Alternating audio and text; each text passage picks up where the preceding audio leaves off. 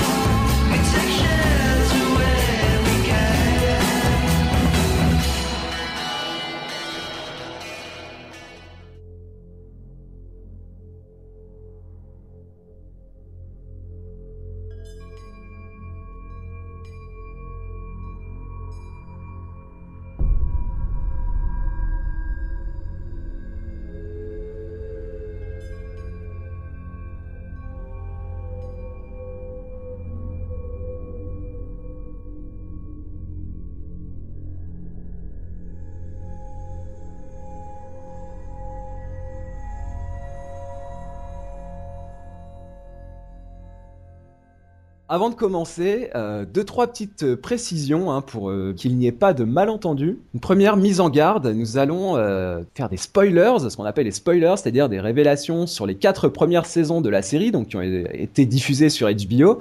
Donc attention, si vous n'avez pas encore vu les derniers épisodes de Game of Thrones, n'écoutez pas ce podcast ou en tout cas prenez le temps de regarder la série à fond avant de, de l'écouter et d'y revenir plus tard, parce que là, pour le coup, c'est un petit peu le le même parti pris qui a été euh, effectué dans le livre hein, de, Stéphane, à savoir qu'on aborde les quatre premières saisons de la série.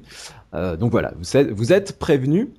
Une deuxième précision, euh, nous diffuserons quelques extraits du score euh, qui est composé par euh, Ramin Djawadi, qui est le compositeur de la série, qui est donc un Allemand d'origine iranienne, qui a plutôt travaillé sur du bon gros film, hein, Iron Man par exemple, ou en, série Flash Forward, et, là qui a vraiment qui compose une, une, très belle bande son pour cette série Game of Thrones. Donc on voilà, on en profitera pour écouter quelques petites transitions musicales. Alors concernant euh, votre essai, Stéphane, deux trois euh, précisions aussi sur le sur le contenu. Euh, vous abordez la, série Game of Thrones sous de nombreux aspects, hein, mais principalement en trois temps. Vous avez donc fait trois parties genèse, parcours et portrait. dans la genèse, vous abordez le travail d'adaptation autour de la série, des repérages, le casting, les costumes, la réception, voilà, un peu tout le travail pour créer une série telle que Game of Thrones. Vous nous livrez aussi une cartographie, hein, Westeros, Essos, voilà, la carte du monde de, de, Game of Thrones qui est très vaste, son histoire, les guerres, les luttes de pouvoir, son esthétique, voilà, donc un petit peu toute la jeunesse de la série. Ensuite, vous tracez un parcours euh, à travers notamment un angle qui est celui du monde en crise, hein, qui, est dépeint dans la série évidemment euh, de Game of Thrones, à travers notamment les questions climatiques, l'intrusion du surnaturel, et puis un peu les, thèmes qui sont abordés dans la série, l'inceste, le crime, le handicap. Vous évoquez également la comédie du pouvoir, les territoires qui sont traversés dans cette série. Et enfin, dans une dernière partie, vous faites euh, différents portraits de certains personnages choisis, Ned Stark, par exemple, ou Jamie Lannister, ou euh, Daenerys Targaryen. Voilà, donc des, personnages importants, euh, importants de la série. Et puis je terminerai par des, annexes aussi très pratiques. Hein, euh, par exemple, vous revenez sur certaines références avouées, assumées de, George Martin, hein, comme le, mur d'Adrien, évidemment les influences shakespeariennes, la guerre des deux roses, enfin voilà, des, références qu'on a pu citer déjà ici et là et qu'il est intéressant de, développer. Et puis vous, revenez aussi sur la, structure narrative de la série, euh, vous fournissez les arbres généalogiques, etc., etc. Donc voilà, c'est un essai très très riche euh, et euh, très intéressant à, lire. Donc c'est parfait pour nous. On va pouvoir en profiter pour pour discuter de la série. Alors justement pour attaquer sur Game of Thrones, je vous propose de, bah, en fait, comme vous l'évoquez Stéphane dans votre essai, là on peut dire considérer qu'on est à la moitié de la série, euh, sachant que ce qui est prévu, alors a priori, je mets des certaines guillemets parce que on sait jamais trop ce qui peut se passer en télé, hein, c'est jamais gravé dans le marbre, mais en tout cas, ce qui est prévu, on va dire que c'est huit saisons, euh, donc on peut estimer qu'on est à la moitié, euh, quatre saisons, donc voilà, on peut bah, en profiter pour faire un premier bilan, un premier retour en arrière. Et je vous propose tout simplement de commencer par la scène d'ouverture de la série, la toute première scène avant le, avant le générique, qui, euh, donc si on se le rappelle, est une scène où on voit euh, le mur s'ouvrir, le fameux mur euh, avec donc les quelques gardiens de, nuit qui sortent et qui vont repérer et trouver des cadavres de sauvageons trucidés par des marcheurs blancs. C'est une première scène vraiment qui nous met très bien dans l'ambiance, je trouve, avec au niveau stylistique les échelles de plan très larges et en même temps très rapprochées, la neige, donc le fameux slogan Winter is coming, des tableaux de meurtre aussi c'est des choses que vous évoquiez dans, votre essai, euh, Stéphane. Donc voilà, revenons peut-être sur cette première scène. Est-ce que pour vous, elle, euh, on peut estimer, euh, en schématisant un petit peu, qu'elle constitue une sorte de manifeste en elle-même de l'œuvre à venir assez importante et massive que sera Game of Thrones? À elle seule, sans doute pas. En fait, non, ça serait un peu trop court. Mais quand même, je, trouve que l'idée, l'idée effectivement judicieuse, en fait, ce serait plutôt un demi-manifeste. Si on la met en rapport avec la scène finale du dernier épisode de la première saison, vous savez, la naissance magique des dragons dans le bûcher de Drogo en compagnie de Daenerys et avec euh, la mort de la sorcière Mirri Dur, alors ce parallèle entre l'apparition des marchands blancs et la naissance des dragons pourrait tenir lieu de manifeste, je crois. Parce que si vous voulez, la, la série en fait montre ensuite un monde en crise qui est menacé à ses deux extrémités. Au-delà du mur avec les marcheurs blancs et au-delà de la mer étroite là où vivent les, dragons, par des périls opposés, mais tout aussi mortels. Et là, toute la question, c'est de savoir si ce monde va survivre ou périr. Et alors c'est euh, c'est vrai que ma, ma question n'est pas innocente parce que vous y revenez à, plusieurs reprises hein, dans, au fur et à mesure de, de, votre texte. Et euh, bah, c'est vrai qu'on retrouve à la fois, euh, d'après moi, hein, là c'est moi qui interprète, mais le passage hein, évidemment, le passage du tunnel, on voit la grille intérieure qui s'ouvre, donc évidemment il y a on peut trouver une portée psychanalytique en interprétant un petit peu. Il y a la désignation d'un messager. Vous revenez aussi sur la, fonction du messager dans, Game of Thrones, puisque l'un de ces euh, gardiens de, la nuit, euh, lui, est, épargné. C'est lui qui va relayer le, message, mais finalement qui lui-même va, avoir la tête coupée euh, en estimant que voilà, c'est impossible que les marcheurs blancs soient revenus à la vie alors qu'ils ont disparu depuis très longtemps. Il y a aussi un cliffhanger hein, à la fin de cette scène. Il y a la présence des animaux, les chevaux. Euh, voilà, là aussi, je pense à la, mort de personnages qu'on vient à peine de rencontrer. Ça, c'est une vraie caractéristique euh, de la série.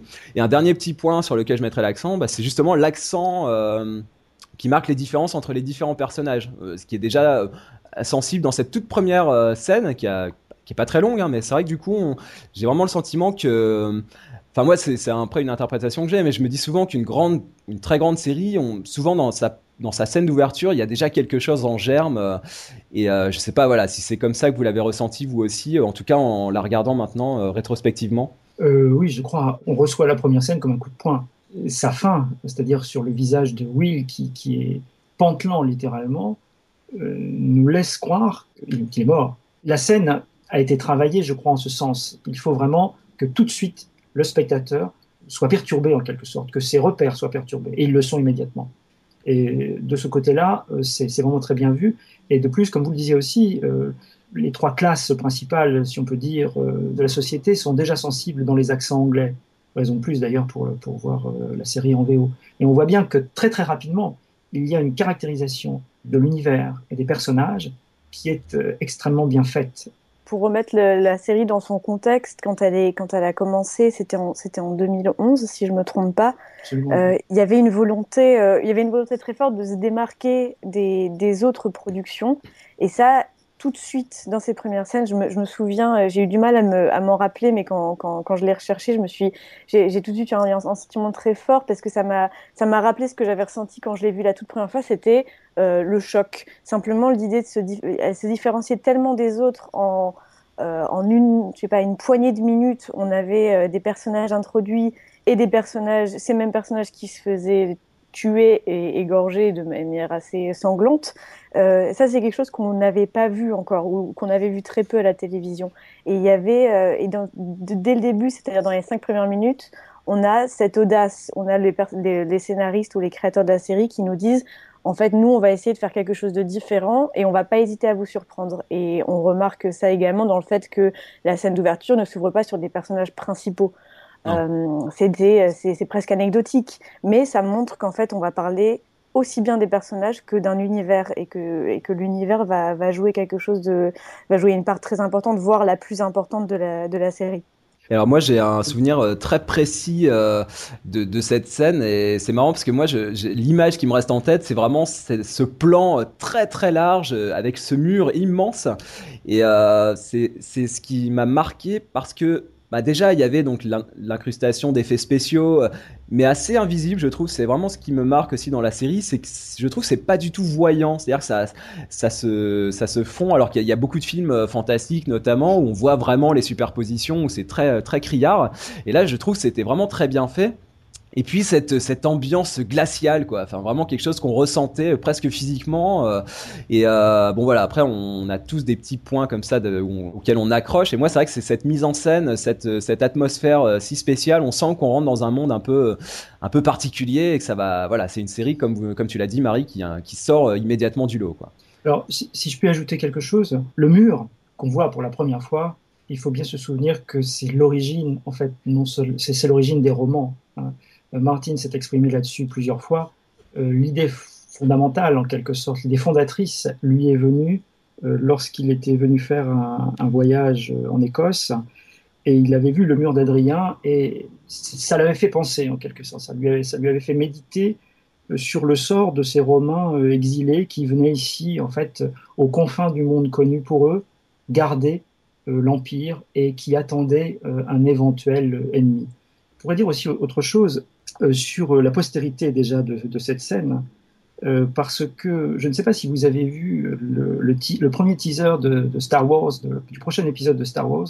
Ah, mais qui ne l'a pas vu Et eh oui, vous avez vu comment cela termine Ça se termine dans la neige, et il y a euh, un personnage avec une robe de bure qu'on voit de dos, qui tire son sabre laser. Le sabre laser, habituellement, vous le savez, comme c'est, il y a une seule lame. Et là, pour la première fois, il y a un sabre laser avec des quillons d'épée, c'est-à-dire avec une garde qui forme une croix. Et tout à fait franchement, euh, cet environnement neigeux dans lequel on voit un Jedi de dos, sans doute un Jedi, qui, sort son sabre laser et qui est une épée, moi, ça me paraît être un hommage euh, à cette première scène, à ce, cette séquence pré-générique euh, du premier épisode de Game of Thrones. Et en même temps, c'est, ça a été considéré par beaucoup comme un premier sacrilège euh, à la saga Star Wars. Alors, ce qui est, ce qui est amusant, c'est que, bah, vous le dites aussi dans votre essai, le Star Wars aussi, par certains aspects, peut-être euh, quelques détails, en tout cas inspiré, inspiré Game of Thrones. Game of Thrones peut-être inspire Star Wars. Enfin voilà, il y a cette espèce de, ces espèces de vases communicants, sachant que ces deux sagas se sont énormément nourris de tout ce qui peut exister en termes de euh, mythologie, cinéma, peinture, littérature, enfin tout, tout ce qu'on veut quoi. Ils ont pioché euh, dans tous les sens et ce sont des, des, des créateurs qui l'assument et qui le qui le qui ne s'en cachent pas du tout. Donc euh, je trouve qu'il y a vraiment beaucoup de passerelles entre les entre les deux sagas quoi. C'est c'est assez intéressant à, à voir de ce point de vue là. Très clairement, c'est pas de la copie. Euh, ce sont des hommages que, que, les, que les créateurs ah, se rendent les uns aux autres. Et là, vraiment, il n'y a aucune intention malveillante, mais on voit bien comment il y a plutôt des clins d'œil. En fait. Alors juste le, mur d'Adrien, il est quand même un petit peu moins haut que le petit mur de la série. Hein. Disons qu'il a rajouté quelques centaines de mètres hein, pour que ça, voilà, ça soit un petit peu plus impressionnant.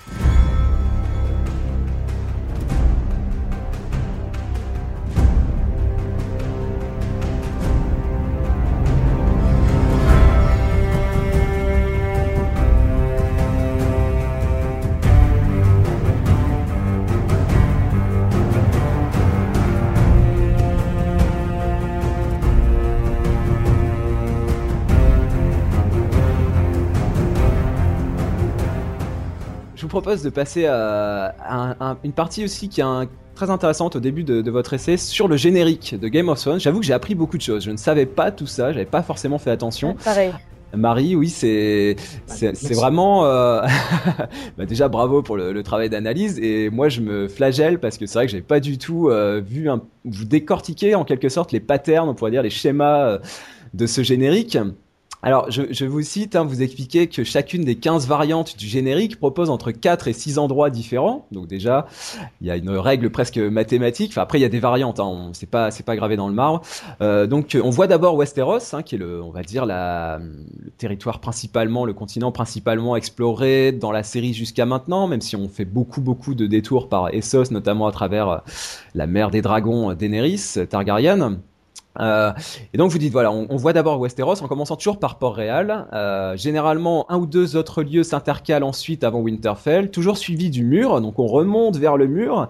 Puis le générique s'achève par une cité d'Essos. Donc là, on part à l'est. Donc regardez le générique, vous, verrez exactement ce schéma, c'est-à-dire qu'on remonte et puis ensuite on redescend et on part à l'est. Et c'est vrai qu'il y a toujours, et du coup, je me suis amusé à, à, regarder un petit peu les différents génériques euh, des différentes saisons. Et effectivement, il y a ce, ce, schéma, on pourrait dire, cette, cette dynamique un peu, euh, un peu répétitive, mais que je n'avais pas forcément, euh, je n'avais pas forcément relevé. Tu n'avais pas relevé ça, Benjamin?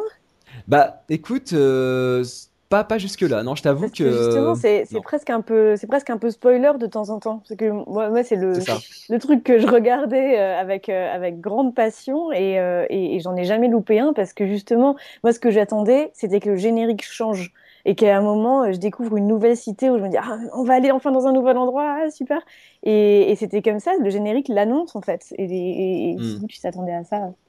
Effectivement, effectivement. Et du coup, euh, donc Stéphane, vous, vous, mettez donc l'accent vraiment sur la, portée didactique hein, de, ce, de ce générique. Euh, et donc vous dites, euh, grâce à ce générique, le spectateur sait littéralement où il va et par conséquent quelles intrigues il s'apprête à suivre. Moi, je, apparemment, j'étais un peu largué quand j'ai regardé la série.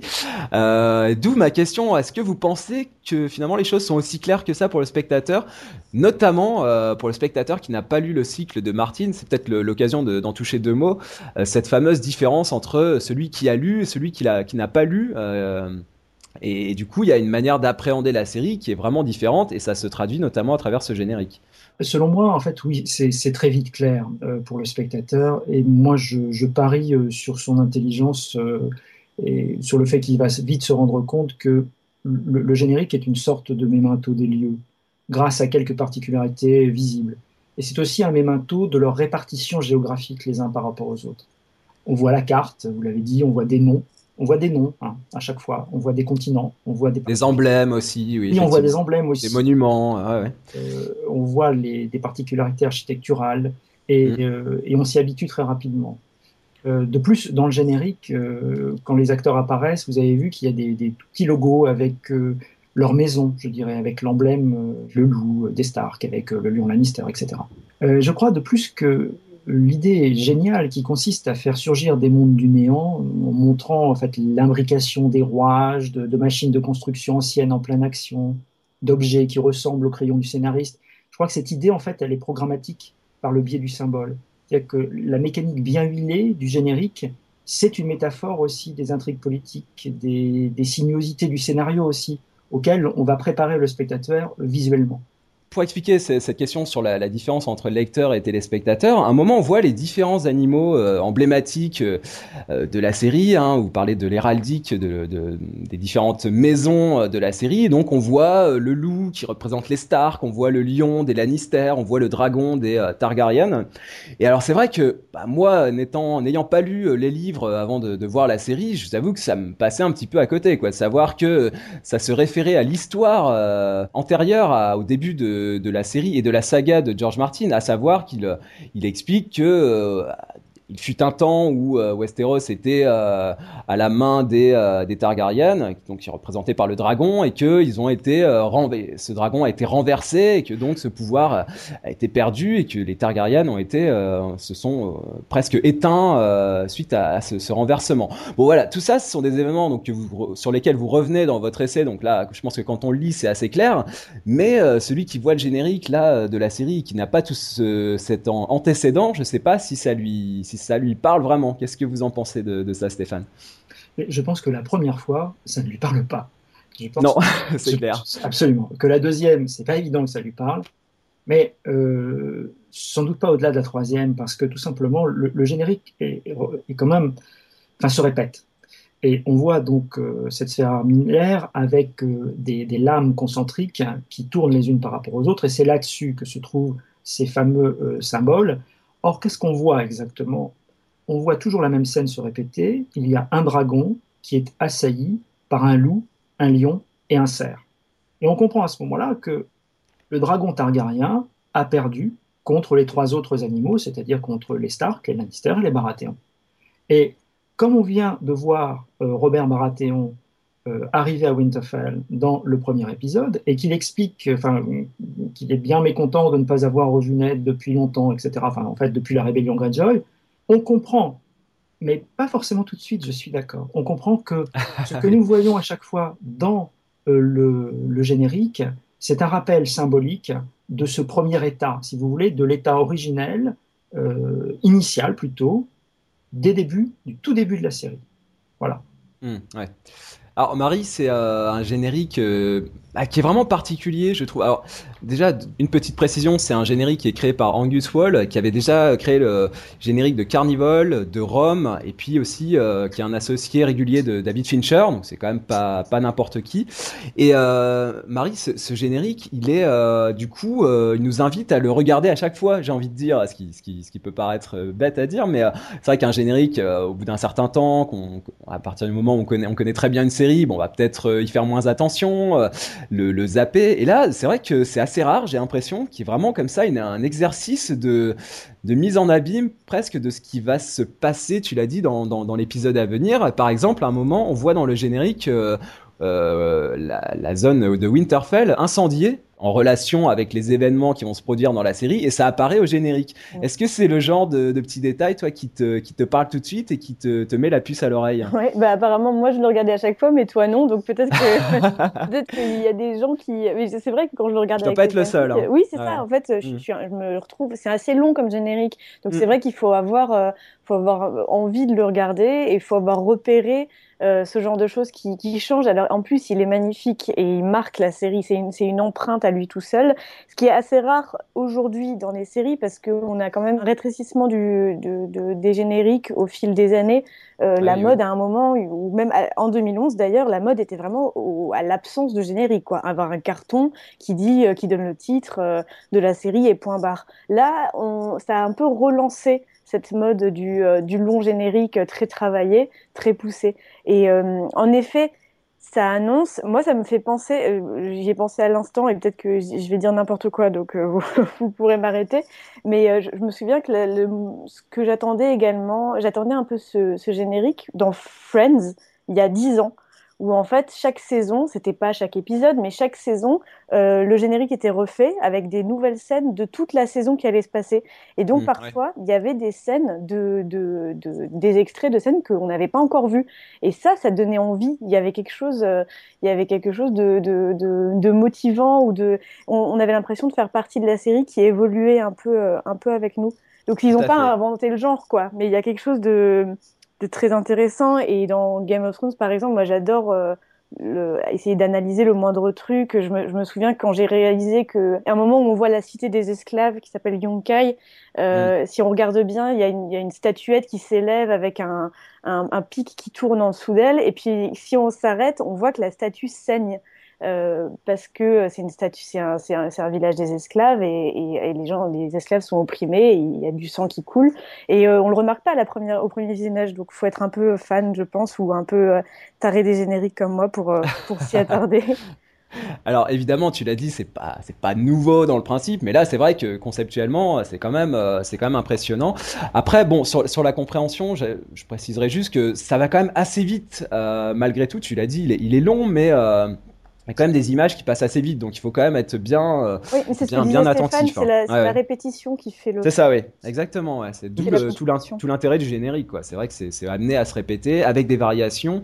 Finalement, on fait une espèce de d'analyse. Euh, par, par différenciation inconsciemment, hein, c'est-à-dire qu'on a, on a en tête le générique et puis d'un coup on voit quelque chose apparaître, on se dit tiens là ça, ça, ça n'était pas présent la dernière fois. Alors une dernière remarque Stéphane sur ce, sur ce, générique, moi je pensais beaucoup peut-être par des formations d'anciens de, gamers, je pensais beaucoup aux jeux vidéo hein, d'aventure parce que il y a la carte et la carte c'est fondamental dans, euh, dans, dans le jeu vidéo et cette carte se déploie au fur et à mesure et puis voilà je trouve qu'il y a énormément de, de passerelles à faire entre entre Game of Thrones et le jeu vidéo que ça soit à travers tout le la thématique du voyage de l'itinérance la quête des objets la quête des pouvoirs euh, les légendes les princesses les donjons etc etc enfin on est je pense vraiment dans ce dans ce, dans ce monde-là.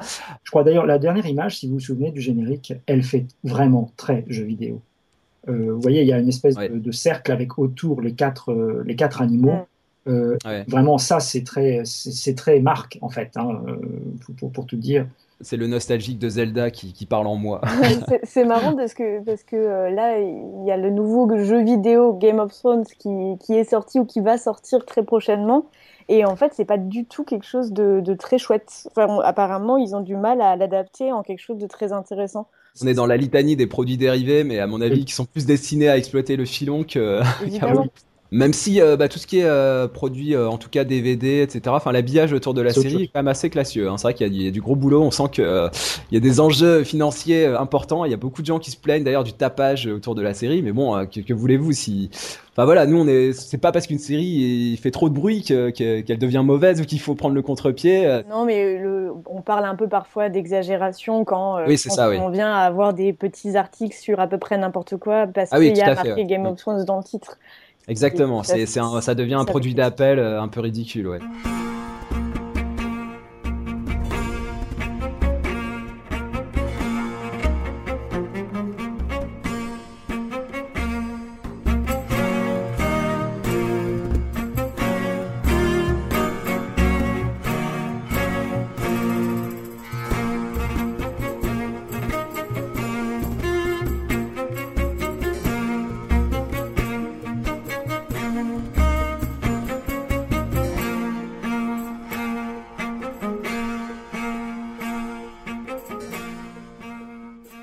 Passons à la suite, si vous le voulez bien. Je voudrais qu'on fasse une partie sur, euh, sur le travail d'adaptation, parce que c'est très, très intéressant. Euh, Marie et moi-même, nous n'avons pas lu euh, les livres de George Martin, contrairement à vous, Stéphane, qui avez lu bah, tout ce qui a été publié jusqu'à jusqu'à maintenant, sachant qu'il y a encore une partie à venir, ça vous allez peut-être nous, en, nous en reparler. une première question là-dessus, voilà, qui, qui m'intéressait, ça serait par rapport à ce travail d'adaptation, donc des deux auteurs de la série qui sont David Benioff et D.B. Weiss. Donc voilà, deux auteurs de, Game of Thrones avec euh, la participation active hein, de George Martin, hein, qui euh, est co-scénariste d'un épisode sur les quatre premières saisons. Hein, même s'il va prendre un petit peu de recul, vous le dites, pour euh, essayer de se concentrer un peu, parce que là, il a du travail. Il faut qu'il écrive les deux derniers volumes de sa de sa saga. alors voilà, une première question sur ce travail d'adaptation. pour moi, il y a deux manières de lire ce, ce travail. soit on se dit que finalement, les deux auteurs de la série n'ont qu'à se servir, entre guillemets, d'un matériau d'une richesse incroyable, parce que là, George Martin a créé une sorte de super Bible, hein, pour prendre un, terme euh, propre à la télévision. Hein. Vous, vous le montrez très bien dans les annexes, à travers les cartes, euh, par exemple, tout ce monde hein, qu'il a créé. D'ailleurs, dans les livres, on retrouve aussi ces cartes, donc il a vraiment imaginé... Euh, Imaginez tout ça.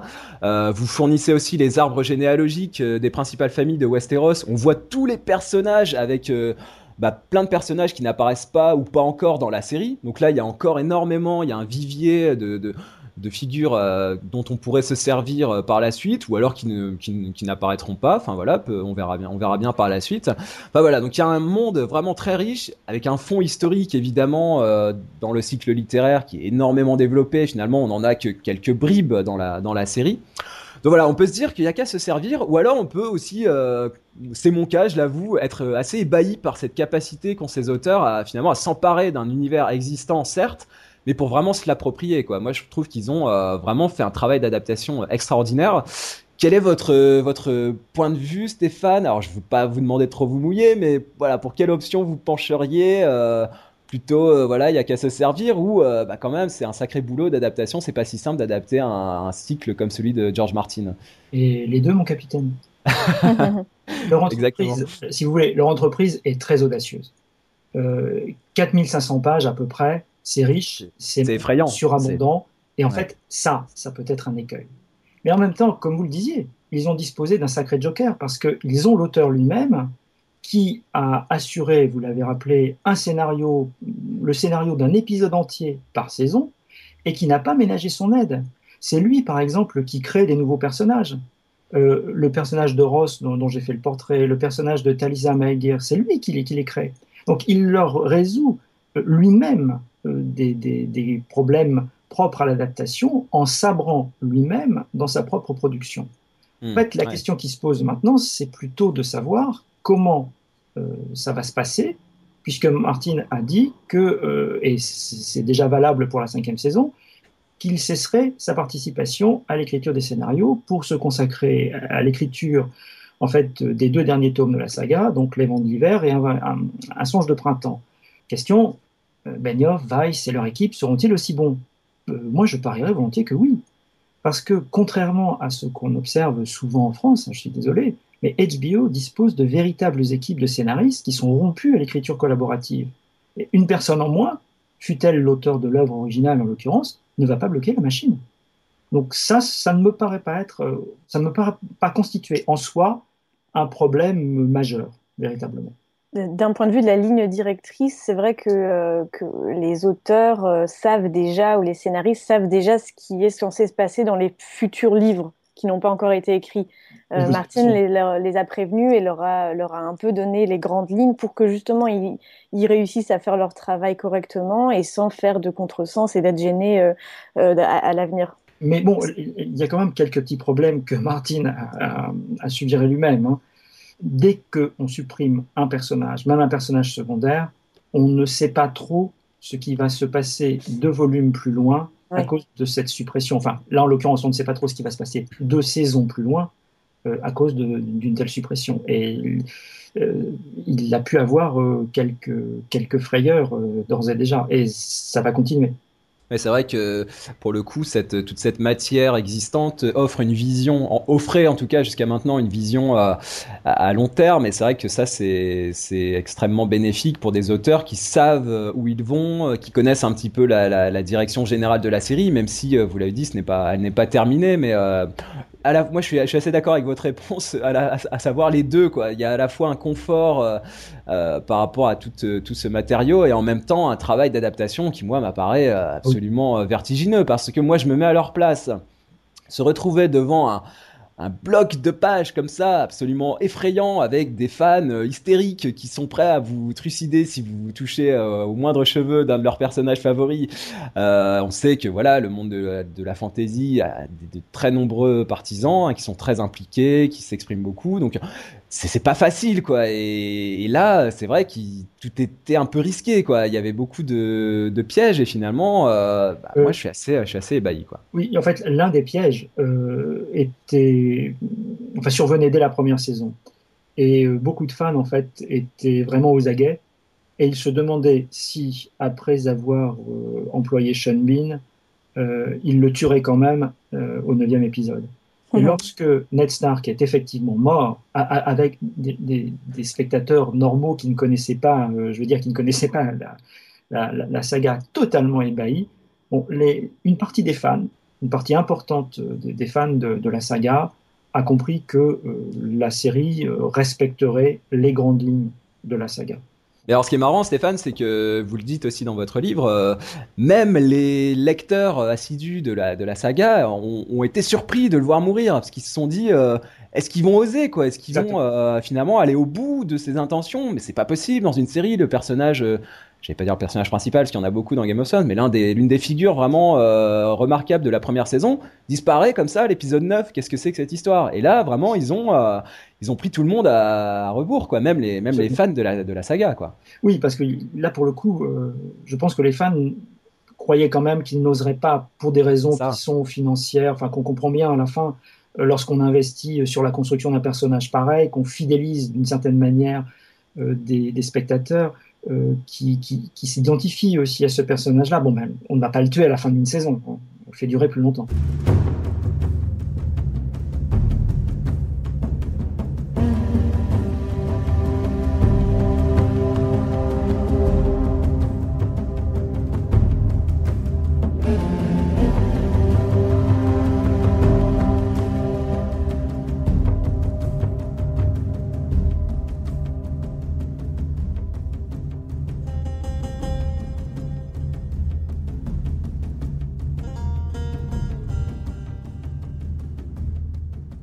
Continuons sur le, rapport qu'on peut avoir à, la série. Alors, a, récemment, il y a un, MOOC qui est sorti qui s'appelle SOP, dont vous, on vous parlera bientôt dans un, dans un prochain podcast.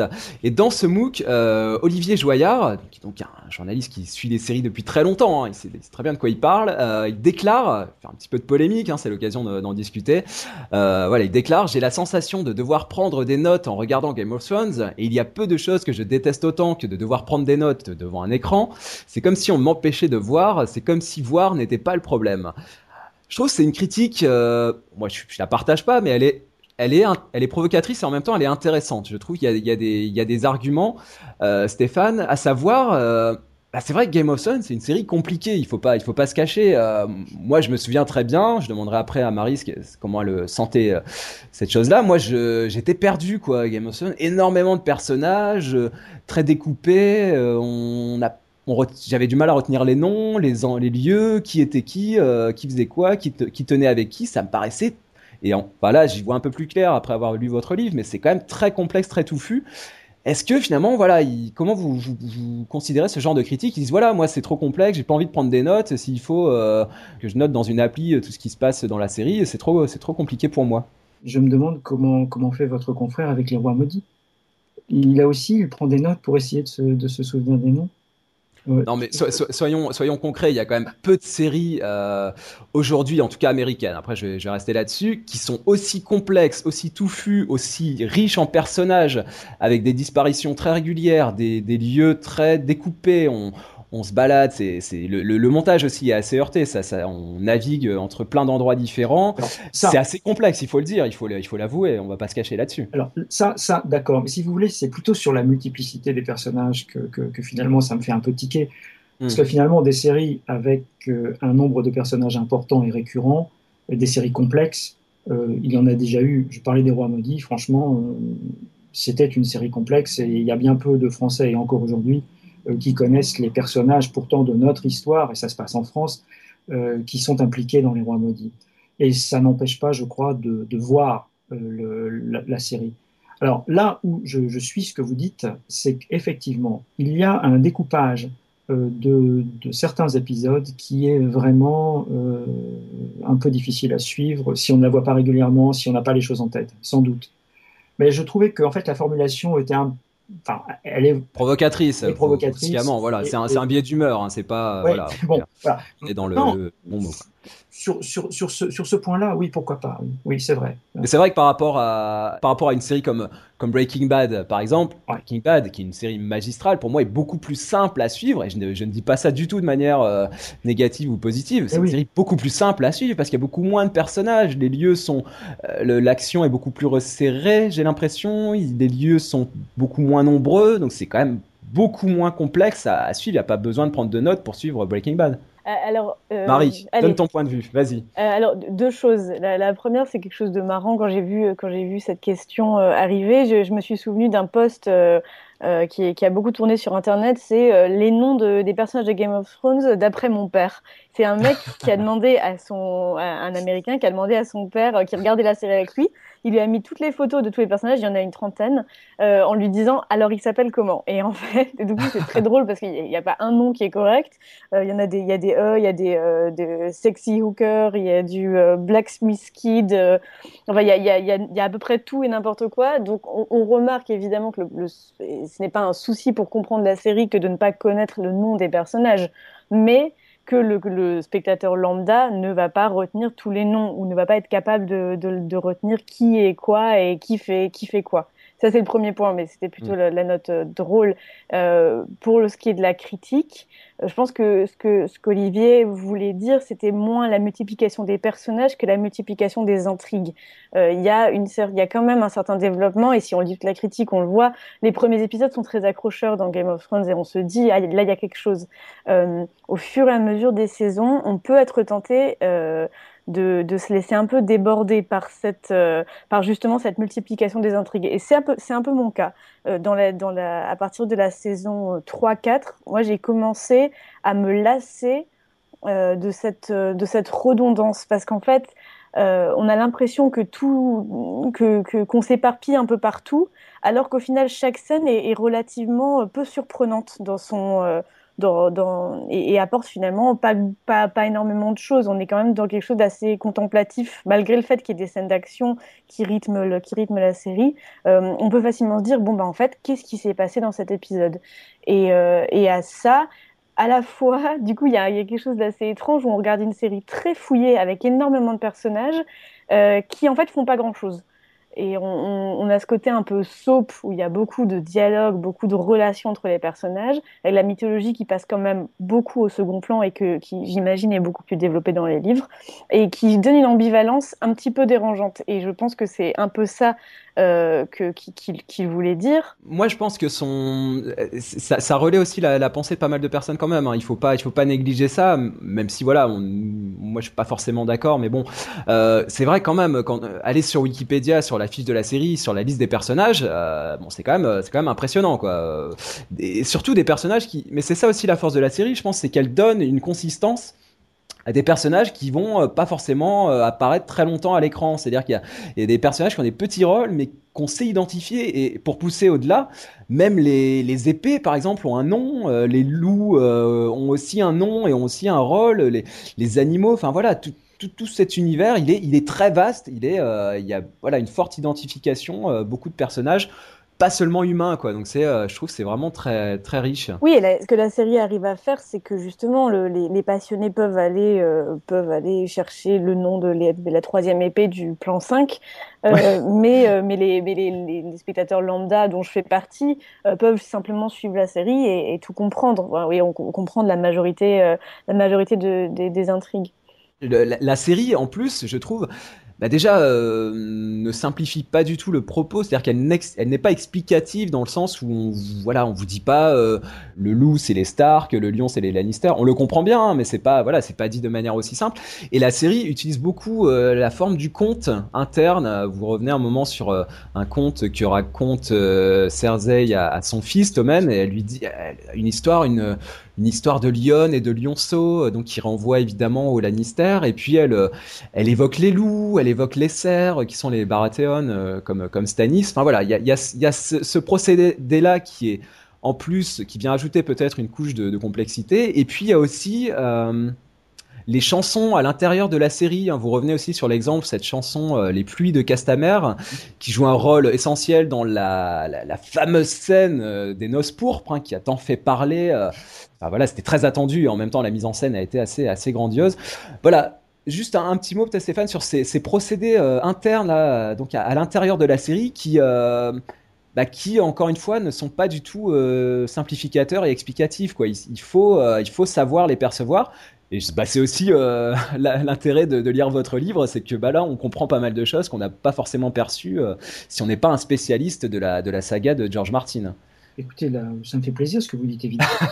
Euh, maintenant, il me semble euh, que euh, l'appareil héraldique que George Martin met en place, qui est en grande partie d'ailleurs hérité de, l'héraldique classique médiévale, est devenu quelque chose de parfaitement assimilé par les spectateurs, enfin en tout cas par, la majorité des spectateurs.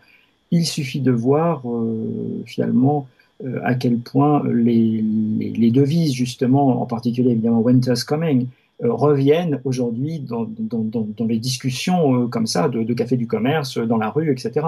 Donc il y a quelque chose qui marche de toute évidence, alors même qu'on aurait pu penser que ça ne fonctionnait pas. Après, pour nous, c'est bah, aussi l'occasion de, bah, voilà, de relayer certaines euh, sensibilités. Hein. C'est, on profite d'en discuter avec vous, euh, qui connaissez très bien la série. Donc évidemment, euh, voilà, des personnes qui sont peut-être moins euh, sensibles ou, ou connaisseuses de ces univers-là. Donc c'est aussi l'occasion d'en parler.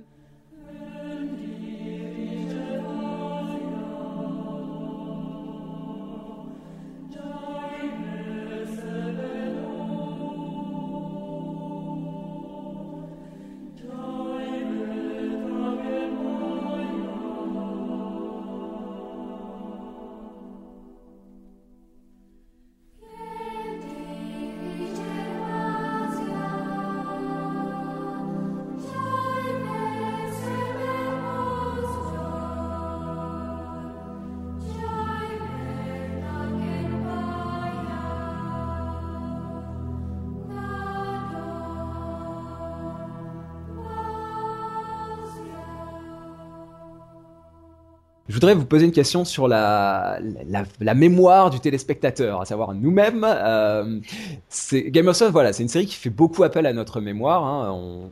par exemple, vous euh, évoquez, je trouve un, un, cas qui est vraiment euh, très parlant pour ça. Euh, vous parlez du, comme une sorte de réouverture d'un dossier classé, hein, en parlant de, du meurtre de John Arryn. Euh, et vous dites voilà, ce, cas connaît encore une péripétie inattendue et déterminante lors d'épanchements romantiques torrides. On est dans la saison 4 hein, là. Euh, au détour d'une phrase, Lisa Harin euh, se glorifie auprès de Littlefinger. D'ailleurs, ça va mal se terminer entre tous les deux, hein, si vous vous souvenez de ce qui se passe à la fin de la saison 4, d'avoir emprisonné son époux John par amour pour lui et à sa demande. Donc là, pour essayer d'expliquer clairement les choses, on comprend et on apprend, enfin si on n'a pas lu les livres, que euh, Lisa, euh, en fait, c'est elle qui a, empoisonné son époux euh, à la demande de Littlefinger quelque part. Donc en fait, on réouvre un dossier qui, qui paraît alors là, enseveli euh, et complètement euh, classé et résolu, l'enquête était bouclée. Et là, ça revient sur le devant de la scène. Donc c'est quand même euh, encore une fois, si je provoque un petit peu, il faut prendre des notes. Quoi. Il faut se souvenir que que, que, cette affaire-là était résolue, que le coupable était un tel et qu'en fait c'était pas un tel. C'est assez compliqué, non, Stéphane, à suivre ou pour vous ça paraît ça vous paraît limpide? Bah, si vous me posez la question comme ça, non. Euh, en fait, euh, c'est en tout cas c'est osé, c'est audacieux, je trouve, de la part des auteurs de la série. Voilà, il, euh, faut des spectateurs vraiment fidèles et accrochés à la série pour leur dire, bah voilà, on va vous raconter des trucs qui font référence à ce qui s'est passé il y a quatre ans ou voilà, c'est pas forcément l'idée n'est pas d'accrocher le premier téléspectateur venu qui va regarder un épisode par-ci par-là. Là, il faut vraiment être investi dans la série. Quoi, il y a un rapport assez particulier à Game of Thrones. Non, non, je, je, je, ne crois pas. Voyez-vous, je pense que là, on peut faire les deux. On peut avoir le spectateur qui a tout vu depuis le début et qui euh, comprend qu'on lui donne, en quelque sorte, on lui révèle une nouvelle strate de la vérité. Mais en fait, ce qu'il savait avant n'était pas faux, pour autant. Il ne savait pas simplement que euh, si John Arryn était mort, ce n'était pas, pas simplement, comme il l'avait cru, dès le premier épisode de la première saison, dès qu'on vraiment on voit pour la première fois Jamie et Cersei, ils parlent de ça. Donc on comprend que ce sont eux qui sont dans euh, le complot euh, qui a voulu la mort de John Arryn. En revanche, et, on peut vivre avec ça, hein, c'est pas un problème. Je veux dire, euh, la, solution du meurtre de John Arryn simplement avec cette révélation-là suffit. Ce qu'on comprend beaucoup plus tard, donc euh, effectivement dans la, saison 4, euh, au milieu de la saison 4, c'est que Littlefinger avait donné la main euh, dans, cette affaire et qu'il s'était servi de Lisa Harim. Voilà. Mais ça ne change pas, si vous voulez, ça ne change pas fondamentalement la compréhension de ce meurtre. Ce meurtre, les Lannister ont bien trompé dedans. Simplement, ce qu'on voit, c'est se révèle dans la saison 4 le double jeu absolu de Littlefinger. Et une part, si vous voulez, de ce double jeu, c'est justement que tout en prêtant la main à des personnages plus puissants que lui, euh, Tywin Lannister essentiellement, il n'a pas oublié ses intérêts et qu'il a pu lui-même, euh, en fait, faire bouger, comme sur un jeu d'échecs, ses pions sans qu'il se voient. Et là, soudain, on a un coin du voile un coin de l'histoire propre à Littlefinger qui se révèle. Mais ce n'est pas gênant. Je dirais, si vous n'aviez pas vu les épisodes précédents, qu'est-ce que vous croiriez? Vous croiriez tout simplement que Littlefinger a fait tuer euh, le mari de, sa maîtresse par cette maîtresse. Et c'est tout. Mm. Mais en soi, serait-ce forcément gênant? Non. Vous voyez, en ah là, euh, vous pouvez, vous pouvez euh, avoir deux spectateurs différents, ça ça ne pose pas problème. Il y a simplement que pour l'un, vous aurez un enrichissement euh, notable euh, de, la vérité, je dirais, de, l'action, euh, parce que tout simplement, il aura vu comment s'empilent les diverses strates dans la recherche de la vérité sur la mort de John. Marie, du coup, il y a une question qui se pose en complément, hein, c'est celle du rythme de, visionnage de la série, parce que je pense, encore une fois, par exemple, sur des, des cas qui sont assez récents là, de, la saison 4, on les a peut-être encore en tête, Euh, il y, a, deux cas, il y a celui de la, trahison de l'espion euh, Jorah Mormont, qui est le, le, disciple, le bras droit, on va dire, de Daenerys Targaryen. Et à la fin de la saison 4, eh ben, cette trahison est révélée au grand jour. Et là encore, ce sont des événements qui remontent assez loin. Hein. Il faut, avoir une bonne mémoire, il faut bien s'en souvenir.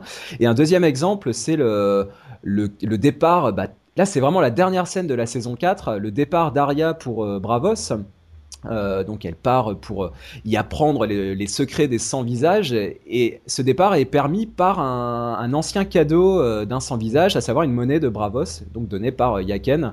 C'est un personnage dont on, qu'on avait vu, hein, on se souvient, mais Marie, c'est voilà, c'est des exemples pour dire que hum, si on suit la série bah, un rythme hebdomadaire, déjà, c'est compliqué parce qu'on peut oublier des, des choses d'une semaine à l'autre, mais ça, c'est pas propre à, Game of Thrones. Mais là, surtout, euh, euh, des événements qui remontent à trois saisons plus tôt, c'est mm. pas évident de s'en souvenir. Est-ce que toi, ça, ça, te fait tilt tout de suite? Pas, Pour moi, c'est pas compliqué, c'est impossible. Vraiment, je, je sais pas si c'est les noms ou la, le, vous le disiez, Stéphane, c'est très propre à la fantasy.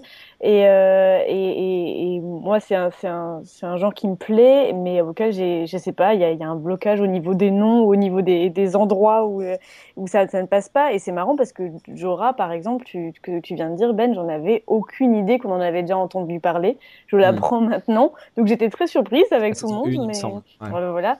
En revanche, c'est vrai que, que pour Aria, je, je, me souvenais très bien de sa rencontre et euh, j'avais l'impression qu'on y avait quand même un peu plus passé du temps. Donc euh, pour, pour moi, c'est en tout cas un truc qui fait appel à ma mémoire complètement sélective où en fait, il y a certaines références que je vais comprendre tout de suite et certaines autres qui vont me passer totalement au-dessus, ce qui m'empêchera pas de souvent qui m'empêchera pas de, de, de, comprendre de comprendre la, la série donc c'est pas c'est pas gênant mais en tout cas c'est vrai que pour le coup quand on quand on se rend compte qu'on comprend pas quelque chose parce que c'était la référence fait référence à quelque chose qui a trois saisons, euh, ça peut être énervant, ça peut être frustrant et pour le coup, je pense que ça m'est arrivé quelques fois.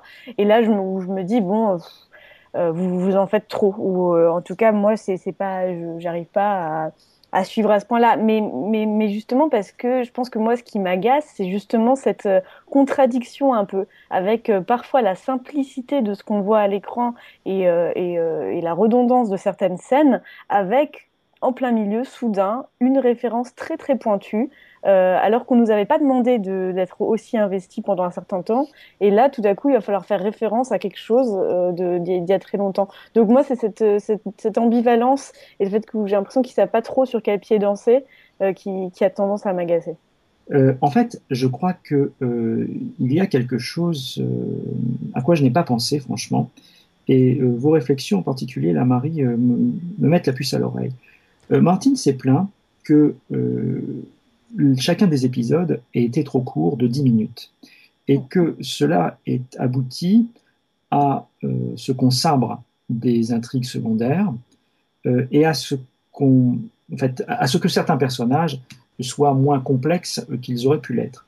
Et je me demande dans une certaine mesure si euh, les choses, les éléments qui vous ont fait tiquer parce que vous vous demandez vraiment d'où ça venait et comment vous pouvez les comprendre, ce ne serait pas un petit peu lié justement à la, au temps qui a été choix qui, a dû, oui, qui ont dû être choix qui ont été faits et qui mm. parfois n'ont peut-être pas été les meilleurs.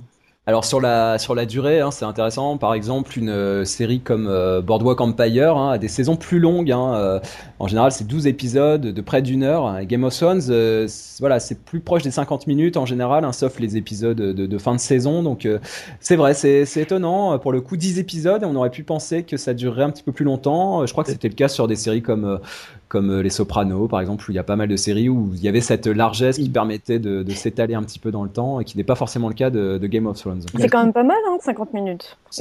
maintenant, on a l'habitude de voir beaucoup de séries de 50 minutes, mais il faut, faut, faut, pas oublier que la majorité des séries, et principalement sur les networks, font, font 40 minutes. Donc euh, Game of Thrones, c'est quand même relativement long. Surtout vu le coût. Parce que le coût, euh, en fait, tel qu'il apparaît actuellement, euh, ça, je crois que c'est autour de 5 millions de dollars par épisode, en moyenne, hein, parce qu'il y, y, a vraiment des, des sacrés pics. Euh, comme la bataille de la Mera, ça, ça coûtait quasiment le double.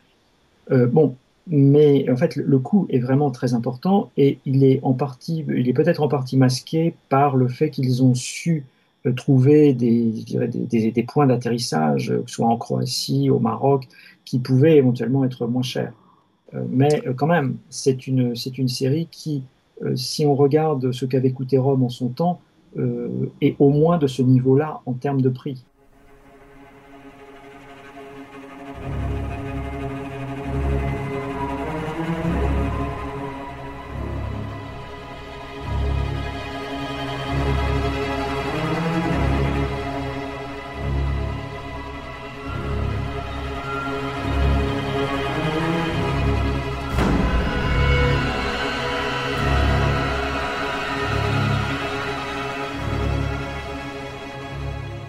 Revenons sur le, travail d'adaptation. Euh, Stéphane, profitons-en, vous connaissez bien euh, les, livres de Martine. Et vous notez, euh, là aussi je trouve ça très instructif, un ralentissement auquel ont procédé les auteurs de la série dans leur travail d'adaptation. notamment donc au moment d'aborder les saisons 3 et 4, puisque celle-ci, donc vous avez fait un tableau comparatif avec les volumes écrit par euh, George Martin. Il a écrit cinq volumes, il en reste deux, et la série qui compte euh, actuellement quatre saisons et encore quatre à venir.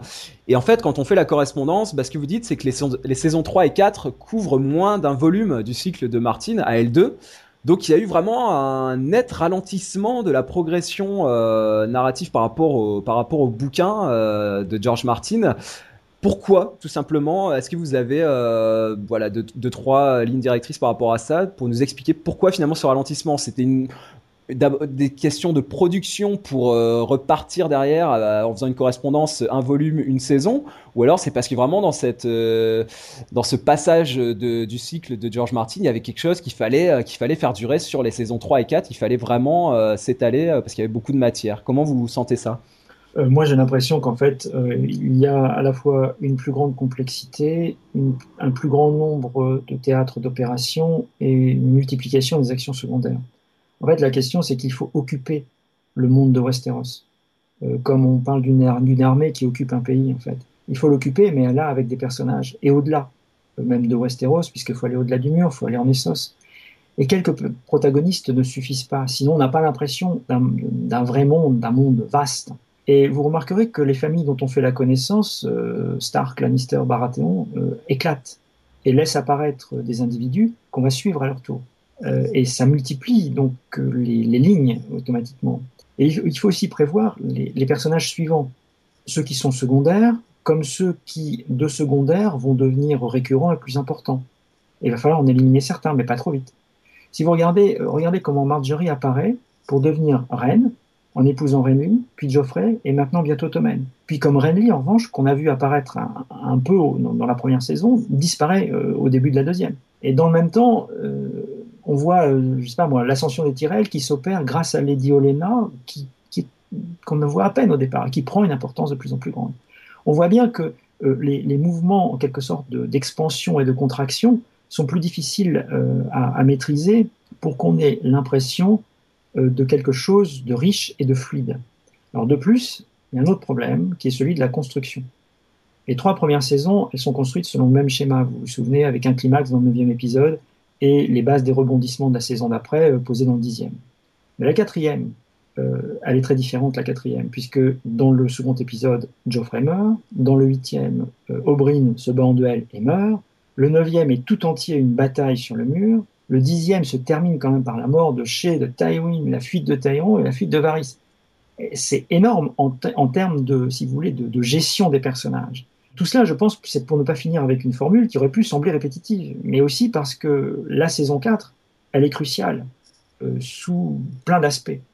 Vous avez dit tout à l'heure, elle est celle du milieu. Effectivement, parce qu'il y ait, en fait, euh, cette saison ce qui se, semble se répéter davantage maintenant. On disait plutôt 8 avant, bon, on hésite hein, entre 7 et 8. Bon, peu importe, d'une certaine manière, elle est à peu près au milieu. Mais la quatrième saison, elle clôt définitivement certains arcs narratifs de personnages importants. Geoffrey, Tywin, Shae, Ygritte, certains compagnons de Jon Snow qu'on voit depuis la première saison, c'est terminé. certains personnages changent ou vont devoir changer de vie et éventuellement être réinstallés ailleurs. C'est le cas de Tyrion, de Varys, de Stannis, de Mélisande, de Littlefinger, de Sansa, d'Arya, de Bran, de Brienne, de Podrick, de Jorah Mormont.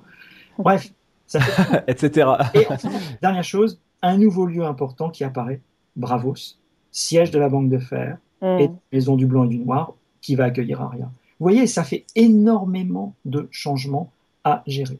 Or, s'il y a une chose par quoi Martin s'est fait remarquer, c'est, je dirais, sa gestion des stocks de personnages et sa capacité à massacrer des personnages parfaitement bien, euh, comment dire, établis, parfaitement bien caractérisés, mais pour des raisons dramatiques, euh, à ne pas hésiter à, les faire mourir. Ça veut dire aussi que si vous en faites mourir certains, vous devez en faire naître d'autres.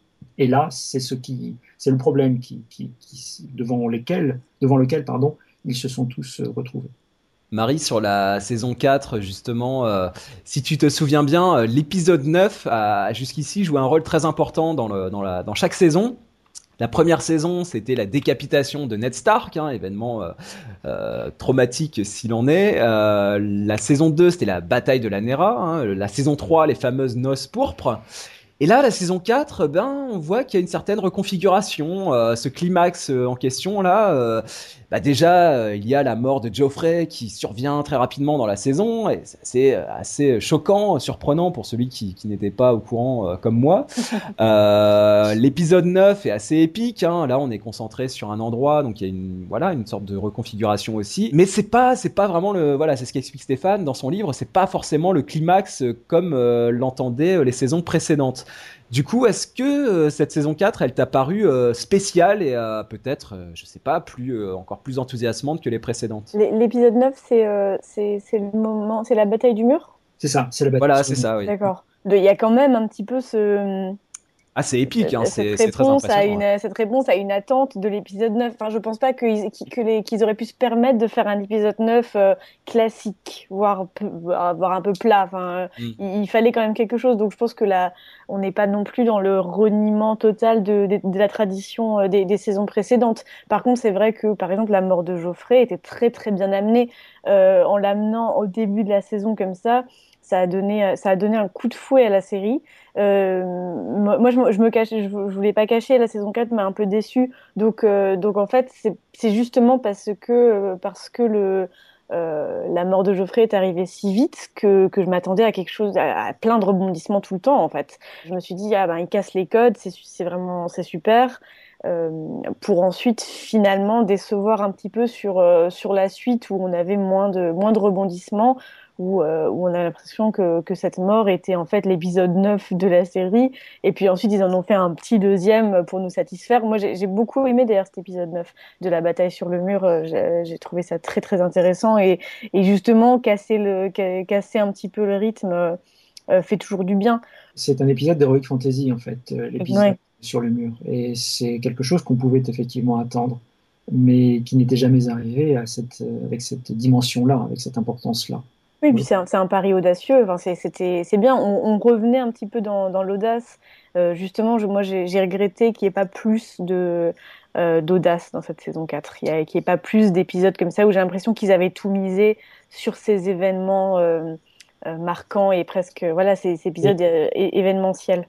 Alors Stéphane, un petit exercice pas évident. Euh, on va se projeter un petit peu sur la suite de la série. Donc on l'a dit, on est à un moment charnière. Euh, on a terminé les quatre premières saisons, mais évidemment il faudra pas trop en dévoiler et surtout ne pas dévoiler ce qui est présent dans les livres, mais pas encore dans la série. Donc là, attention, on va on va être resté très évasif. Donc voilà, c'est juste pour savoir Qu'est-ce qu'on peut attendre finalement, espérer de la deuxième partie de la série en, termes généraux pour vous, euh, puisqu'on l'a dit, donc on, a fait une, quelque, en quelque sorte un bilan là de, cette première partie. Qu'est-ce qu'on peut attendre de la suite euh, d'après vous? Euh, On peut d'abord attendre des dragons toujours plus grands, plus méchants. c'est sûr. on peut attendre des marchands blancs moins invincibles, mais plus menaçants. Et donc ces deux menaces vont restent toujours à la périphérie, mais c'est une périphérie qui va se rapprocher. Son horizon va être plus proche, je crois. Euh, ça, c'est la première des choses. Mais surtout, ce qu'on attend, c'est la réponse à des questions. Alors, récentes ou anciennes, certaines que vous avez peut-être oubliées, je ne sais pas. Euh, quelle identité de Jon Snow? Ah, ah, on l'a pas oublié celle-là. Ah Elle était en haleine tout l'internet.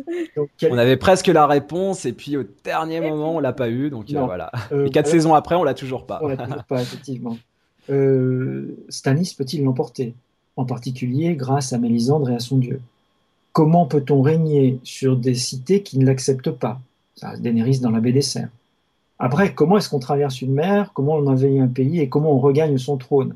Ça, c'est une, c'est une grande question. On aimerait, on aimerait bien avoir une, réponse. Euh, est-ce que euh, Jamie va continuer dans la voie de la rédemption qu'il a entreprise de, son propre gré? Que va-t-il arriver?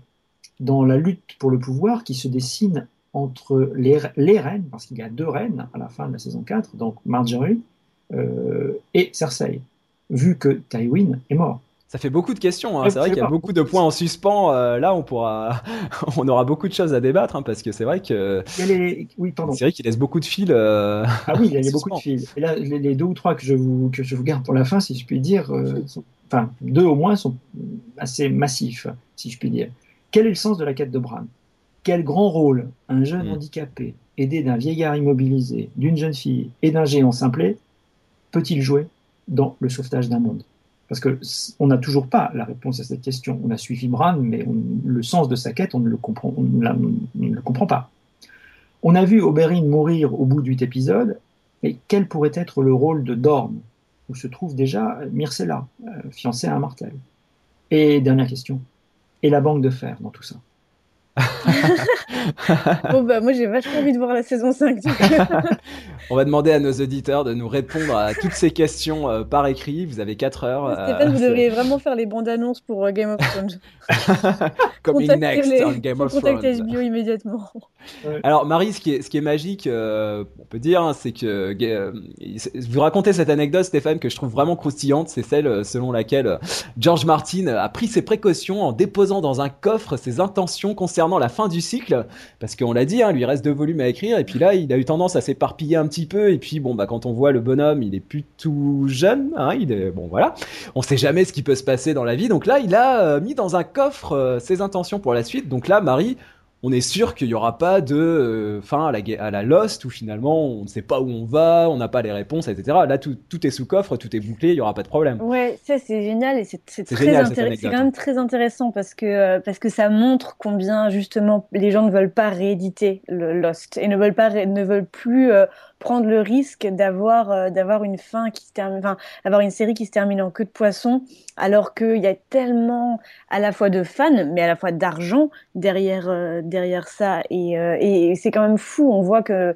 que Martin s'est impliqué à fond dans dans la série, et c'est quand même assez rare parce que parce que il, il, est quand même impliqué, même s'il va arrêter d'écrire, il y aura quand même, il a quand même la volonté de faire quelque chose de bien et qu'en fait, que son œuvre que son œuvre reste sa propriété, quelque chose qui est contrôlé et en même temps qui ne décevra pas. Et, quand même, ça montre l'importance du spectateur aujourd'hui et du, du, fait que qu'on produit la série avant tout euh, pour, euh, pour satisfaire une audience.